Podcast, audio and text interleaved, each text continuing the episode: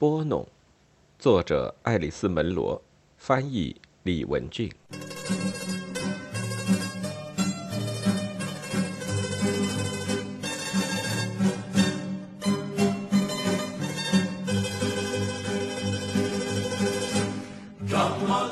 我会死的。许多年前的一个晚上，若冰这样说：“如果他们不把那条裙子给我准备好，那我一定会死的。”他们是在伊萨克街一座有暗绿色护墙板的房屋安了纱窗的前廊上。住在隔壁的威拉德·格里格正在牌桌上和若冰的姐姐乔安妮玩纸牌。若冰坐在一把长椅上，对着一本杂志直皱眉头。这条街一路过去，从好几家厨房里都冒出了烟草与番茄汁相克却又混杂在一起的气味。维拉德瞧着乔安妮那张几乎没有一点笑意的脸，片刻后，他用不动声色的口气问了一句：“你说什么来着？”“我说我会死的。”若冰气呼呼地说：“我会死的。如果他们明天还没有把那条裙子准备妥的话，我说的是洗衣店里的那些人。我想你就是那么说的。你真的会死。”从乔安妮说的这些话里，你是永远挑不出毛病的。他的语气很平和，他的嘲讽几乎让人无法察觉，而他的冷笑现在已经收住了，也仅仅是嘴角极细微的往上一翘。哼，我会的，若冰挑衅地说：“我需要他，他需要他，他会死的，他要去看戏呢。”乔安妮用很私密的语气对维拉德说：“维拉德说，好了，乔安妮。他的父母还有他自己，都是这两个姑娘父母亲的朋友。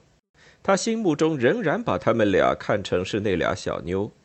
如今，既然两家的老人都已经不在了，他便觉得在可能的范围内阻止这两个女孩互相撕扯头发，理当是自己的责任。乔安妮今年三十岁，若冰也有二十六岁了。乔安妮有一副孩子般的身躯，胸部窄窄的，脸又长又扁，头发则是细细直直土褐色的。他从不会言自己是个十足的苦命人，竟在青春少女的半途当中停止了发育。他自幼就患上了严重、持续不断的哮喘症，使得他非但长不大，甚至走路都有点瘸。对于看上去如此不堪的一个人，整个冬天不能出户，晚上也不敢留下他独自在家一个人，你无法想象。他竟然具有如此惊人的洞察力，能够捕捉到别人比他幸运的人的愚蠢之处，或者说具有这么充沛的蔑视他人的能力。在维拉德看来，这两姐妹这么多年的生活里，他所看到的永远是若冰眼睛里充满着愤怒的泪水，听到的总是乔安妮这样的一句话：“你这会儿又怎么了？”今天晚上，若冰感到的仅仅是让什么轻轻的叮咬了一下。明天是他要上斯特拉特福去的日子，他觉得自己已经生活在乔安妮的控制范围之外了。演的是哪一出戏？维拉德问。他尽可能的想让气氛显得缓和些。是莎士比亚吗？是的，是皆大欢喜。你看得懂他的戏，真能看懂莎士比亚？若冰说他看得懂。你真了不起。五年以来，若冰一直都在这么做，每年夏天看一出戏。这开始于他生活在斯特拉特福的那段时候，当时他在那里接受护士训练，他是和一个同学一起去的。那女孩有两张赠券，是她一个管演出服装的姑姑给的。拿来赠券的那个女孩看得腻味死了。那天演的是《李尔王》，因此若冰对自己观后的感想始终没有表露，而且他也说不清楚。他宁愿独自离开剧场，至少是二十四个小时之内不必跟任何人交谈。当时他就下定决心，以后还要来，而且是独自一个人。这事要做到并不难。他所生长，而且接着又在这儿工作的镇子，因为有乔安妮，他只得在本地找工作。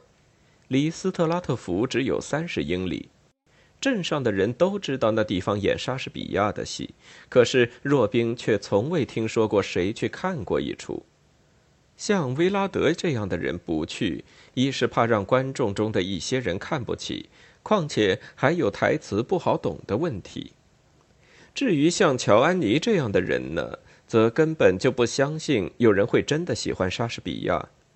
倘若本地真有人去，那准是因为急尖尖的想混入上流社会。他们其实并不喜欢，只不过是做做样子罢了。对于镇上有看舞台剧习惯的为数不多的那几个人来说，他们是宁愿上多伦多皇家阿历克斯剧院去看的。如果正好有出百老汇音乐剧来巡回演出的话，若冰看戏就得有好座位，因此他只好买星期六日场不算太贵的票了。他会挑一出他医院轮休正好是在周末时的戏。他从来不先念剧本，他也不在乎那是悲剧还是喜剧。他从未遇到过一个熟人，不管是在剧场里。还是在附近的街上，这对他来说是最好不过。跟他一块儿工作的一个护士曾对他说过：“我可绝对没有胆量一个人这么干的呀。”这便使得若冰明白自己的确是与大多数的人有很大的不同。在这样的场合里，置身于陌生人的包围中，他觉得再自在不过了。戏散场后。他会沿着河在市中心一带散步，找一个花钱不多的地方吃点东西，往往是吃一克三明治。他会在柜台边的一只凳子上坐下，然后乘七点四十分的火车回家。这就是一切了。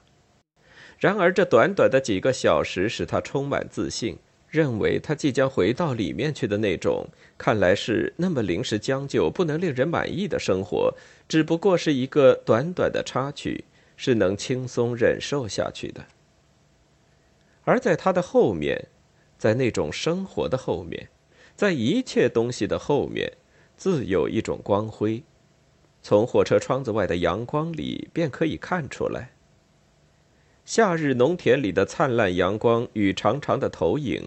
就仿佛是那出戏在他头脑里留下的余景。去年，他看到的是安东尼与克里奥佩特拉。中场后，他沿着河边散步，注意到水上有一只黑天鹅，他生平第一次见到的黑天鹅。那是一只狡猾的闯入者，隔开一段距离，滑行在白天鹅群的后面，独自觅食。没准是白天鹅羽翼上的闪光使他想到，这一回他要在一家真正的餐厅进餐，而不是在柜台边上。要有雪白的桌布，几枝新鲜的花，一杯葡萄酒，一道有特殊风味的菜，比方说贻贝，或者是康沃尔菜鸡。他举了举胳膊，想检查一下他的手包，看看自己有多少钱。可是他的手包不在那儿，那只平时难得一用的银链子佩斯利涡旋图纹的小布包并没有挂在他的肩膀上，它不见了。从剧场出来，独自走到市中心的一路上，他几乎都没有注意到手包不见了。自然，她的裙子是没有衣兜的，她没有了回程车票，没有了唇膏，没有了梳子。也没有了钱，连一毛钱都没有了。他记得在观剧的整个过程中，他是把手包放在自己膝盖上的，在节目单的下面。他现在节目单也没有了，也许两样东西都滑到地上去了。不对，不对，他记得上洗手间的隔间里还是带着手包的，他还将银链子挂到门后的钩子上去了，而且他也没有把包落在那儿，没有。他对着洗手池的上方照镜子的时候，还取出梳子整理过头发。他的头发又黑又细，虽然他想让它们蓬蓬松松的鼓起来，像杰基·肯尼迪的那样，而且也在晚上把头发做成一个个的卷儿，但它们总免不了会变得瘪塌塌的。若不因为这一点，他就会对镜子里自己的形象相当满意了。他有。灰绿色的眼睛，黑色的睫毛，皮肤不用下功夫也像是晒过日光浴似的。所有这一切都被他那条紧腰身、下摆张得很开、臀部周围有一排细剪的鳄梨绿抛光布裙子映衬得十分美满。他的手包就是在那儿落下的，就在洗手池的边台上。他当时欣赏着自己。扭过头，越过肩膀去看背后裙子上的那个 V 字，他相信他的背还是很经看的，并且检查一下有没有乳罩带子露出来的任何痕迹。紧接着，在虚荣心膨胀、愚蠢的得意洋洋的状态中，他高势阔步的走出女洗手间，却把手包留在了那儿。他爬上河堤，来到街上，开始沿着最直的路线走回剧场去。他走得尽可能的快，一路上都没有树荫的遮盖，开来开去的车子很多。下午都近黄昏了，天气仍然很热，他几乎是在奔跑了，这就使得汗水从西汉殿的下面渗出来。他很艰苦地穿过热得烤人的停车场，现在已空无一车。爬上了坡地，这儿的高地上就更没有阴影了。剧场建筑四周连一个人影都没有。不过大门倒还没有锁上，在空荡荡的过厅里，他站定片刻，好让自己的视觉在户外强光的刺激之后得以恢复。他能感觉到他的心在砰砰跳动，一颗颗的汗珠也从上唇周围冒了出来。售票口已经关闭了，卖饮料小吃的柜台也是，剧场内厅的那些门全都锁上了。他走楼梯下到盥洗室，他的皮鞋在大理石阶梯上发出了哒哒声。但愿那儿的门还没锁上吧，但愿那儿的门还没锁上吧，但愿手包还在那儿吧。没有。在光滑带石纹的洗手台上，什么都没有；废品筐里什么都没有；所有门背后的钩子上也是什么都没有。他上楼来时，有一个男的在拖地。他告诉他，东西说不定会交到失物招领处去，可是那地方已经上锁了。他迟疑了片刻之后，便放下拖把。带领他走下另外一道扶梯，来到一个斗室，那里面有几把伞、几个小包，甚至还有夹克衫、帽子和一条挺让人恶心的棕兮兮的狐狸皮围巾。可是并没有佩斯利图纹布的肩挎手包。真不走运呢，他说：“会不会是在我座位底下呢？”他乞求地说：“虽然他自己都能肯定不可能在那儿，内厅都已经扫过了。”他再没有什么可做的了，除了爬上楼梯，穿过门厅，走到外面的街上去。他朝与停车场相反的方向走去，以求得阴影的遮蔽。他能想象。乔安妮会说：“这个清洁工早已把他的手包藏起来，准备拿回去给自己的老婆、女儿用。这种地方的人还不都是这么干的吗？”他想找一张长椅或是一段矮墙坐下来，好让自己想想该怎么办。可是哪儿都没有见到这样的东西。一条大狗从他后面走来，经过时碰到了他。那是一条深棕色的狗，腿长长的，脸上一副狠巴巴、倔头倔脑的模样。朱诺，朱诺！”一个男人喊道：“瞧你都走到哪儿去了？”他还太小，还不懂规矩。他对若冰说：“他以为这整条人行道都是他的地盘呢。呃，他不会咬人的，吓着你没有？”若冰说：“没。”丢失手包的事占据了他的全部心思，所以根本没想到还会有被狗咬的可能。一般人呐，见到多伯曼犬都会害怕。这种狗是有凶狠的名声，不过是想让它看家的时候，才把它训练的恶狠狠的。光让它陪你散步，它一点也不凶。若冰根本区分不出犬的种类。由于乔安妮有哮喘病，他们从来就不让狗或是猫挨进他们的房子。啊，没事，我不在乎。他说。狗的主人没有朝那条叫朱诺的狗等着的地方走去，反倒把狗叫了回来。他将手里的皮带与狗的项圈扣在了一起。走到草地上的时候，我把它松开的，那是在剧场的下面。他喜欢那样，可是到这儿来就该拴住他了。我偷懒了。呃，你是不是身体不舒服？话题一下子转到这上面来，若冰甚至都没有感到惊奇。他说：“我钱包丢了，是我自己的错。我把它落在剧场女洗手间的水池子边了。等我再回去找它，已经不在了。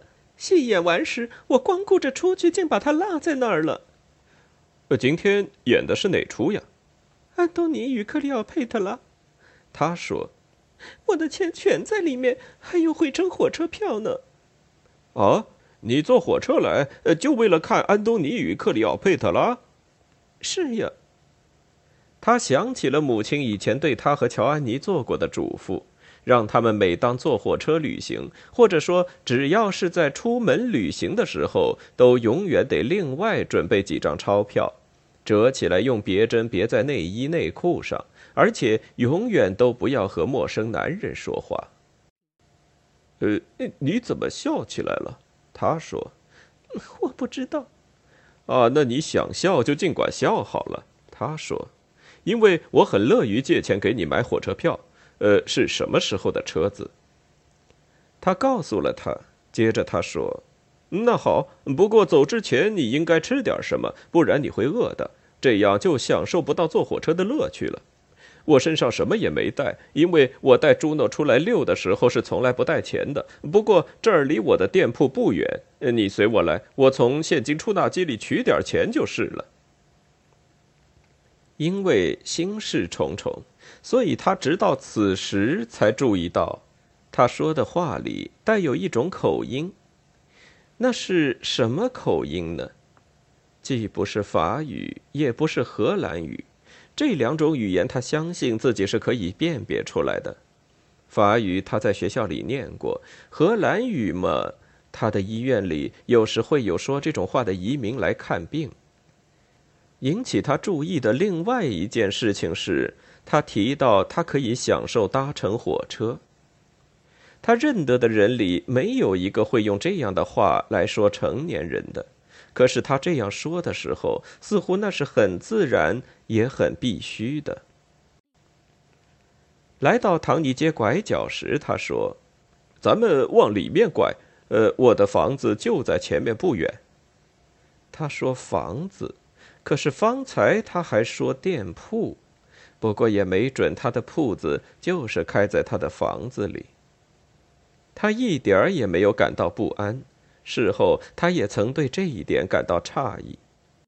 他毫不迟蹰的就接受了他伸出援手的建议，允许他搭救自己，还觉得那是再自然不过的事。他散步时是随身不带钱的，不过倒可以从自己的店里的现金柜里去取。他之所以会这样反应，原因之一可能是因为他的口音。有些护士嘲笑荷兰农民和他们的老婆说话的口音，自然是在他们的背后。因此，若冰也养成了习惯，觉得对待这样的人应该有特殊的考虑，仿佛他们有特殊的语言障碍，或是心理上的某种迟钝似的。虽然他知道这样想是完全没有根据的，所以对方有口音，是会引得他显示出某种程度上的宽容与格外客气的。再说，他也根本未曾正眼好好的看过他。起初他心乱如麻，接着再要能看到他的脸就不容易了，因为他们是并肩前行。他个子高，腿长，走得快。他注意到的一点是阳光在他的头发上闪耀，头发剪得很短，跟胡子茬似的，在他看来像是银光闪闪的，也就是说是花白的。他的前额很开阔，很饱满，也在阳光底下闪亮。他不知怎的得出一种印象，他比自己要大上一倍，是一个彬彬有礼却稍稍有点不耐烦的人，像学校里的老师，有点专横。他需要的是尊敬，却绝对不是亲密。稍后在室内，他能看到他的灰白头发里还夹杂着一种锈红色。虽然他的皮肤有一种橄榄绿的色调，对于一个红头发的人来说，那是很不寻常的。而他在房间里的动作有时有点笨拙，仿佛是不习惯有客人出现在自己的生活区里。他的年纪也不见得会比他大过十岁。他出于错误的原因相信了他，不过他相信这本身却没有什么错。